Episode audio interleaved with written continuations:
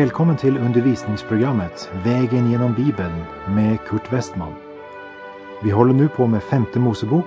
Slå gärna upp din bibel och följ med. Programmet är producerat av Norea Radio.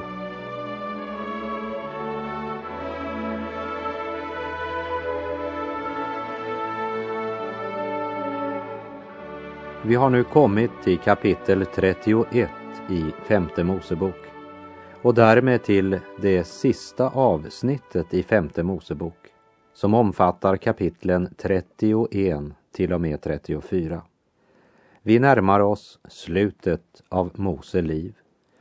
Från det första kapitlet i Första Mosebok och fram till detta kapitel, kapitel 31, så har allt varit skrivet av Mose. Och en stor del av innehållet har också handlat om Mose. Han har varit nyckelpersonen sedan utvandringen från Egypten och han har dragit omsorg för Israels barn i 40 tunga år på vandring genom den öde öknen. En herde för sitt folk, kallad av Gud, utrustad av Gud och det är intressant och gripande att följa honom på hans sista steg i denna hans tjänst som verkligen har satt honom på prov om och om igen. Det är som om han aldrig blir trött av att ropa ut sina allvarliga förmaningar till det folk som varit så olydiga, hårdnackade och som knotat och klagat så ofta. Och inte minst hade de ständigt anklagat Mose för att han förde dem ut ur Egypten för att låta dem dö i öknen, som de sa. Medan sanningen var att Mose av Gud var kallad att föra dem ut ur Egyptens träldom och in i ett land som flöt av mjölk och honung. Men det var deras egen otro som var orsaken till att de fick 38 extra år i öknen. Det var inte Guds plan och det var inte Mose fel. Och när vi nu ska lyssna till hans avskedsord så kan man inte annat än gripas av det djupa allvar han konfronterar Israels barn med. Det påminner faktiskt om Paulus rörande avsked med de äldste i Efesus. Nu är Moses redo att dö. Vi läser kapitel 31, verserna 1 och 2. Och Mose gick bort och talade följande till hela Israel. Han sade till dem, jag är nu 120 år gammal jag kan inte mer vara ledare och anförare. Och Herren har sagt till mig, du ska inte komma över denna Jordan. Här vill jag att du verkligen ska lägga märke till att man inte kan finna det minsta spår av varken knot eller beklagande över sig själv. Han bara konstaterar att Herren har sagt Mose ska inte komma över denna Jordan. Orsaken finner vi i fjärde Mosebok kapitel 20 där det berättas att Gud befaller Moses att tala till klippan för att folket ska få vatten. I fjärde Mosebok 20, vers 7 står det. Och Herren talade till Mose och sade, ta staven och församla menigheten, du med din broder Aron och tala till klippan inför deras ögon, så ska den ge ifrån sig vatten. Men istället för att tala till klippan talade Mose till folket och sa Kan vi väl ur denna klippa skaffa fram vatten åt er? Precis som om det var Mose och Aron som skaffade fram vattnet. Men eftersom klippan ska vara en åskådningsundervisning för kommande släkten är det viktigt att Mose inte på nytt slår klippan som en gång slagits av Moses stav. När klippan är slagen är det nog att tala till den. Och i fjärde Mosebok 20, vers 11 och 12 stod det. Men Mose lyfte upp sin hand och slog på klippan med sin stav två gånger. Då kom mycket vatten ut så att menigheten och dess boskap fick dricka, men Herren sa till Mose och Aron, eftersom ni inte trodde på mig och inte höll mig helig inför Israels barns ögon. Därför ska ni inte få föra denna församling in i det land som jag har gett dem. Men eh, innan vi dömer Mose felsteg allt för hårt, så låt oss komma ihåg att det var Moses som mottog lagen på Sinai. Mose representerar lagen. Därför måste Gud ta sin beskyddande hand från Mose ett ögonblick så att han syndade mot Gud. Gud kunde inte låta Mose leda folket in i löfteslandet. För lagen kan aldrig föra en människa in i löfteslandet. Lagen kan väcka en människa så att hon vill lämna Egyptens träldom. Men det är endast Josua eller Jeshua som kan leda oss in i löfteslandet. Josua eller Jeshua är den hebreiska formen för Jesus. Det är samma namn. Jesus är den grekiska formen. Jeshua det hebreiska. Och nu står Mose inför Israels barn och utan att beklaga sitt eget livsöde det minsta konstaterar han bara Herren har sagt till mig du ska inte komma över denna Jordan. Ingen protest mot Guds beslut. Ingen självömkan. Och det finns ingen missunnsamhet mot Josua som skulle ta Mose plats. Moses använder sin sista möjlighet att tala till folket till att uppmuntra dem, styrka deras hjärtan och han ber dem så innerligt han kan att de ska vandra i lydnad på Herrens väg. Och vi läser i vers 3. Men Herren, din Gud, går framför dig. Han skall förgöra dessa folk för dig och du skall fördriva dem och Josua skall anföra dig som Herren har sagt. Moses har inte valt Josua. Det är Gud som utvalt Josua till att vara den som efterträder Mose. Faraonerna i Egypten, de valde själva sina efterträdare. Och rent mänskligt sett hade det varit naturligt om Mose också hade önskat göra det. Men det som kännetecknade Mose liv och tjänst var att han alltid sökte Guds vilja. Och här ser vi att han lever efter den principen helt till det sista steget. Och han låter Gud välja sin efterträdare. Och Gud valde Josua till att föra dem över Jordan in i landet. Mose var inte längre viktig. Vi bör verkligen lägga märke till den stora andliga lärdom som ligger i det. För det säger oss att ingen av oss är viktiga när Gud ska genomföra sina planer och sin vilja. Gud använder en människa i sin tid och plan. Men när tiden för människans gärning är slut går Guds verk suveränt vidare. En kollega berättade för mig om en pastor som hade nått livets höst och som sa Jag skulle varit pensionerad men jag kan bara inte sluta nu.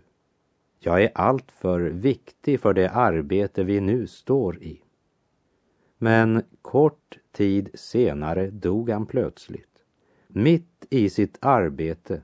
Och det intressanta var att arbetet växte mera efter hans död än det gjort någon gång tidigare. Gud och hans verk överlever utan oss, men vi överlever inte utan Gud. Vi tror ibland att vi är så viktiga, men det är vi inte. När det är tid för oss att stiga åt sidan uppreser Gud en ny. Och det är det som sker här med Mose. Vi läser femte Mosebok 31, vers 6. Var frimodiga och oförfärade. Frukta inte och var inte förskräckta för dem, ty Herren din Gud går själv med dig. Han skall inte lämna dig eller överge dig. Mose uppmuntrade dem att inte frukta för fienden. Vissheten om Herrens närvaro är den största välsignelse som ett folk kan äga. Därför är det viktigt att få denna sanning uppenbarad för vårt hjärta om och om igen. Herren är nära. Som det står i Filipperbrevets fjärde kapitel. Herren är nära. Gör er inga bekymmer. Utan när ni åkallar och ber, tacka då Gud och låt honom få veta alla era önskningar. Då skall Guds frid, som är mera värd än allt vi tänker, ge era hjärtan och era tankar skydd i Kristus Jesus. Hör dessa ord, min vän. Herren är nära. Frukta inte för fienden. Herren din Gud går själv med dig. Och med det budskapet inger Mose folket mod att i visshet om att Gud går med ska de frimodigt gå och inta landet. O, hur saligt att få vandra hemåt vid vår faders hand. Snart vi slutat ökenfärden och gå in i Kanans land.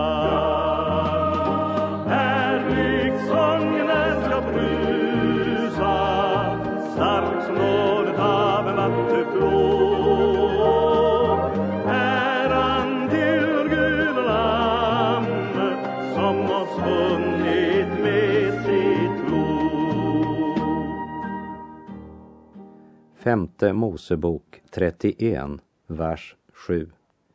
Och Mose kallade Josua till sig och sade till honom inför hela Israel. Var frimodig och oförfärad. Ty du skall med detta folk gå in i det land som Herren med ed har lovat deras fäder att ge dem. Och du ska utskifta det som arv åt dem. Mose vänder sig nu till den man som ska bli hans efterträdare. Och det han nu säger, det är inte något som han viskar till Josua inne i hans tält.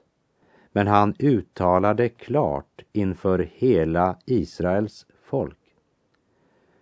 Folket behövde uppmuntras att förtrösta på Gud.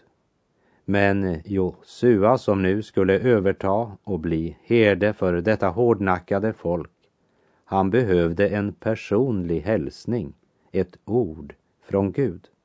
Och det får han.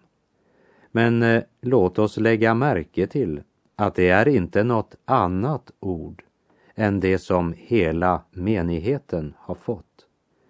Både församlingen och dess ledare får två gånger höra budskapet om att Herren själv ska gå med dem.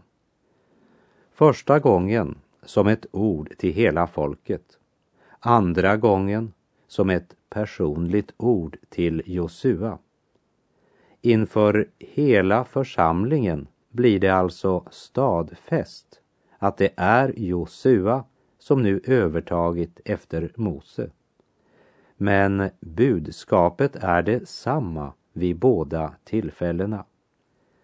Det vill säga att även om vi har fått ett kall som herdar och ledare eller pastorer så viskar inte Gud något i våra öron som han inte säger till andra. Men han stadfäster genom att ge oss ett personligt möte med ordet, så som han gjorde med Josua. Men det är inte ett ord som är okänt för menigheten. Det är samma ord. Och vers 8. Och Herren är den som går framför dig. Han ska vara med dig. Han skall inte lämna dig eller överge dig. Du må inte frukta och inte vara förfärad. Medvetandet om att Herren är nära och vissheten om Guds ords auktoritet och skaparkraft ger oss mod att gå vidare om än vi skulle möta tusen svårigheter och många mäktiga fiender. Gud är på tronen och en man plus Gud är majoritet. Vers 9. Och Mose skrev upp denna lag och gav den åt prästerna, Levis söner, som bar Herrens förbundsark och åt alla de äldste i Israel. Och vi ska verkligen lägga märke till vad Mose nu säger. För Gud känner syndafallets skada helt och han känner den fallna människonaturen. Och Herren uppenbarar för Mose vad som kommer att ske. De kommer att vända Gud ryggen igen. Gud känner också dig och mig. Och han vet att också vi skulle vända honom ryggen i loppet av nästa tio minuter om inte han bevarade oss i sin närhet. Hör vad han säger, verserna 14 till och med 17. Och Herren sade till Mose, se tiden närmar sig att du skall dö. Kalla till dig Josua och inställ er därefter i uppenbarelsetältet, så vill jag insätta honom i hans ämbete. Och Mose gick bort med Josua, och det inställde sig i uppenbarelsetältet. Då visade sig Herren i tältet i en molnstod, och molnstoden blev stående vid ingången till tältet. Och Herren sade till Mose, se, när du vilar hos dina fäder skall detta folk stå upp och i trolös avfällighet löpa efter främmande gudar som dyrkas i det land dit det nu kommer och det skall överge mig och bryta det förbund som jag slutit med dem. Och min vrede ska då upptändas mot dem och jag skall överge dem och dölja mitt ansikte för dem och det skall förgöras. Och mycken olycka och nöd ska träffa dem.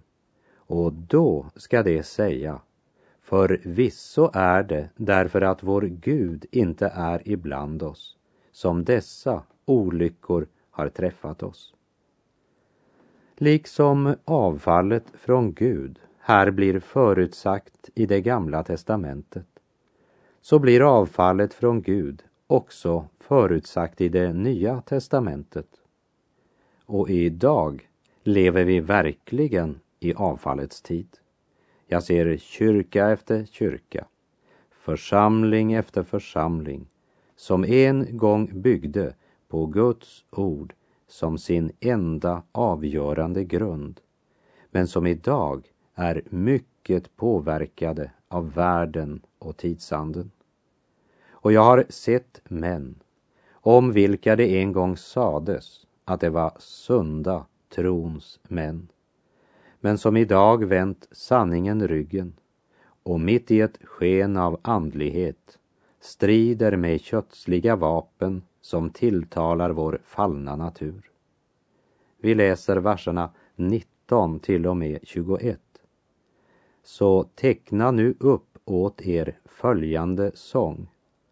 Och du skall lära Israels barn den och lägga den i deras mun.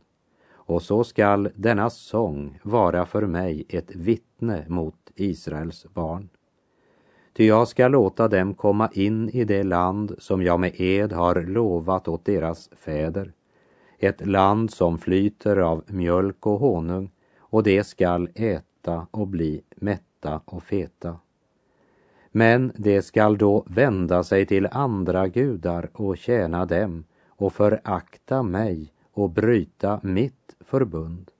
Och när då mycken olycka och nöd träffar dem skall denna sång avlägga sitt vittnesbörd inför dem. Ty den skall inte glömmas och försvinna ur deras efterkommandes mun. Jag vet ju med vilka tankar de umgås redan nu, innan jag har låtit dem komma in i det land som jag med ed lovade dem. Musik har en mycket större makt över människan än vi ofta är klara över, eftersom den också tilltalar vårt undermedvetande. Någon har sagt att låt mig skriva en nations musik så bryr jag mig inte om vem som skriver dess lagar. Och vi är alla starkt påverkade av musik. Och mycket av den musik som tränger in i våra kyrkor och församlingslokaler är en vederstygglighet om denne ringa predikant får säga vad han menar. Någon måste tala ut i denna sak. Sången och musiken måste ha ett innehåll och en form som drar människorna närmare den rene, helige Herren Jesus. Mycket av dagens sång och musik går mera till foten än till hjärtat. Mycken musik som man menar kan nå den nya generationen kan nog kanske nå dem med musik, men brister fullständigt när det gäller att möta dem med evangeliet om Herren Jesus som förvandlar människors liv och tankar. Vi läser femte Mosebok 31, vers 24. Då nu Mose hade fullständigt tecknat upp denna lags ord i en bok befallde han leviterna som bar Herrens förbundsark och sade Ta denna lagbok och lägg den vid sidan av Herrens, er Guds förbundsark så att den ligger där till ett vittne mot dig. Mose har nått slutet på sin vandring. Döden närmar sig. Han samlar Israels barn och håller sitt avskedstal, verserna 29 och 30. Ty jag vet att ni efter min död ska ta er till vad som är fördärvligt och vika av från den väg som jag har befallt er att gå. Därför skall olycka träffa er i kommande dagar när ni gör vad som är ont i Herrens ögon, så att ni förtörnar honom genom era händers verk. Och Mose föredrog inför Israels hela församling följande sång från början till slutet. Det påminner mycket om Paulus avskedstal till de äldste i Efesus som vi finner i Apostlagärningarna 20 och vi läser där verserna 29 till och med 32. Jag vet att när jag lämnar er ska farliga vargar som inte skonar jorden tränga in bland er. Ur era egna led skall det tränga fram män som förkunnar villoläror för att dra lärjungarna över på sin sida. Håll er därför vakna och kom ihåg att jag i tre års tid, dag och natt, har väglett var och en av er under tårar. Och nu anförtror jag er åt Gud och åt hans nåderika ord, det som kan göra er till hans byggstenar och ge er arvslott bland dem som helgats. Ja, det sa Paulus i sitt avskedstal i Efesus. Och Mose säger, jag vet att efter min död ska ni vika av från den väg jag befallt er att gå. Det är Mose stora sorg. Folket vill inte vandra med Gud. Det var Paulus stora smärta att villolärare skulle dra lärjungarna bort från det sanna livet i Kristus. Ja, människan är sig lik. Människans historia är befläckad från begynnelsen till slutet. Och var kan man då finna någon tröst? Finns det inget som är obefläckat av vår synd och brist? Vi läser i Petrus första brev, kapitel 1, verserna 3 till och med 5. Välsignad är vår Herre Jesu Kristi Gud och Fader. I sin stora barmhärtighet har han fött oss på nytt till ett levande hopp genom Jesu Kristi uppståndelse från de döda, till ett arv som inte kan förstöras, fläckas eller vissna och som väntar på er i himlen. Ty Guds makt beskyddar er genom tron fram till den frälsning som finns beredd att uppenbaras i den sista tiden. En arv som inte kan förstöras, fläckas eller vissna. En arv som inte kan fläckas. Hör här, kära vän. Du har en arv som inte är befläckad av dina synder och nederlag. Och Guds makt beskyddar dig genom tron fram till den frälsning som ska uppenbaras i den sista tiden.